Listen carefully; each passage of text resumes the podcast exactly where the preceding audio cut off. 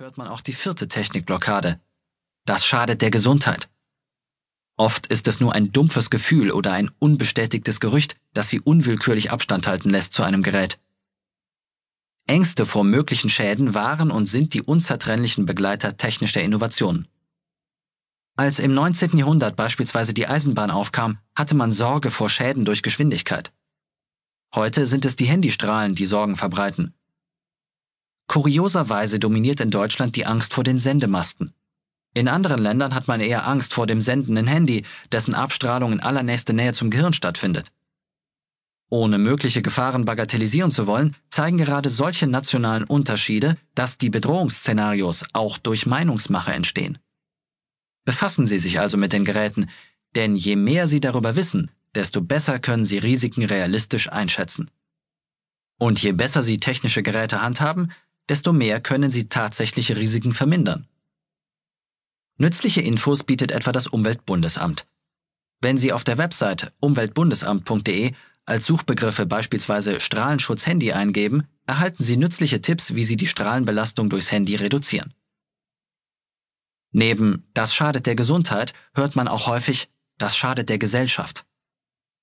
Doch Sätze wie Kinder spielen nicht mehr auf der Straße, sondern nur noch am Computer oder die Menschen treffen sich nicht mehr, sondern sprechen nur noch übers Handy, stellen meist nur eine pauschalisierte Ausrede des Unterbewusstseins dar, sich mit den Geräten nicht befassen zu müssen.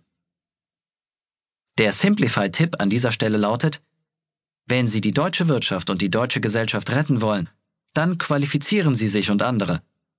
Werden Sie ein Experte, ein Könner, ein intelligenter Beherrscher der Technik. Denn nichts ist wichtiger für unser rohstoffarmes Land als kluge, begeisterte Köpfe. Die sechste und letzte Technikblockade hört man nicht weniger selten. Dafür bin ich zu alt. Gehen Sie im Geiste die älteren Menschen durch, die Sie kennen. Fragen Sie sich, mit welchen Sie sich gern unterhalten und bei welchen Sie schnell ermüdet sind. In der Regel sind Ihnen die Menschen am sympathischsten, die neugierig und lernfreudig geblieben sind, die nicht von der guten alten Zeit schwärmen, sondern von den Möglichkeiten ihrer Gegenwart und Zukunft. Denn sobald ein Mensch nichts mehr lernen möchte, wird er alt. Es ist wirklich so einfach und deshalb raten wir Ihnen, besuchen Sie Orte, an denen Sie noch nie waren. Treffen Sie Menschen, die Sie noch nicht kennen. Unterhalten Sie sich über Themen, von denen Sie noch nichts verstehen. Dann klappt es auch mit dem Fotohandy oder dem MP3-Player. Im zweiten Teil dieses Hörbuchs befassen wir uns nun mit der Simplify Bedienungsanleitung. Viele Geräte lassen sich heutzutage fast intuitiv bedienen. Aber manchmal geht es doch nicht anders und Sie müssen die gedruckte Anleitung studieren. Das gilt beispielsweise für ein neues Telefon, denn dieses Alltagsgerät ist längst vom einfachen Fernsprecher zu einem komplexen Kommunikationsmittel mutiert. Wir zeigen Ihnen einen Weg, wie Sie den Umgang mit dem Papierkram, der den elektronischen Wunderwerken beiliegt, vereinfachen können. Das A und O ist Motivation. Viele Bedienungsanleitungen sind mittlerweile dicke Handbücher.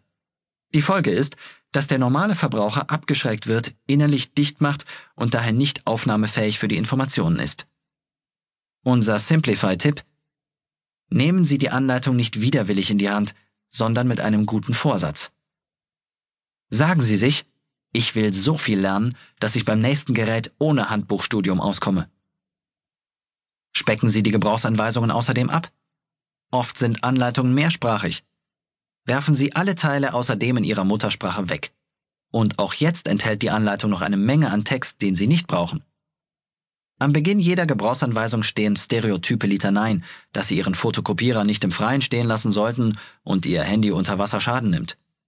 Dann wird schwadroniert über Selbstverständlichkeiten, wie zum Beispiel, dass Sie den Netzadapter in eine Netzsteckdose stecken sollen. Streichen Sie mit einem Neonmarker beim ersten Lesen die für Sie interessanten Stellen an. Sie werden feststellen, dass das wirklich Wichtige einen sehr begrenzten Raum einnimmt. Sind die paar wesentlichen Punkte noch dazu über viele Seiten verstreut, Markieren Sie die Seiten mit gelben Zetteln oder schreiben Sie sich notfalls Ihre eigene Kurzbedienungsanleitung, die Sie dann direkt am Gerät anbringen. Um die Gebrauchsanweisungen immer griffbereit zu haben, lagern Sie sie unter dem Gerät. Das geht etwa gut bei Faxgeräten, Laserdruckern oder Telefonanlagen. Sie können aber auch einen Ordner öffnen, den Sie vorab mit Prospekthüllen bestücken. Heben Sie darin alle Gebrauchsanleitungen auf, die nicht direkt beim Gerät abgelegt werden können. In diesen Ordner kommen auch alle Garantieurkunden.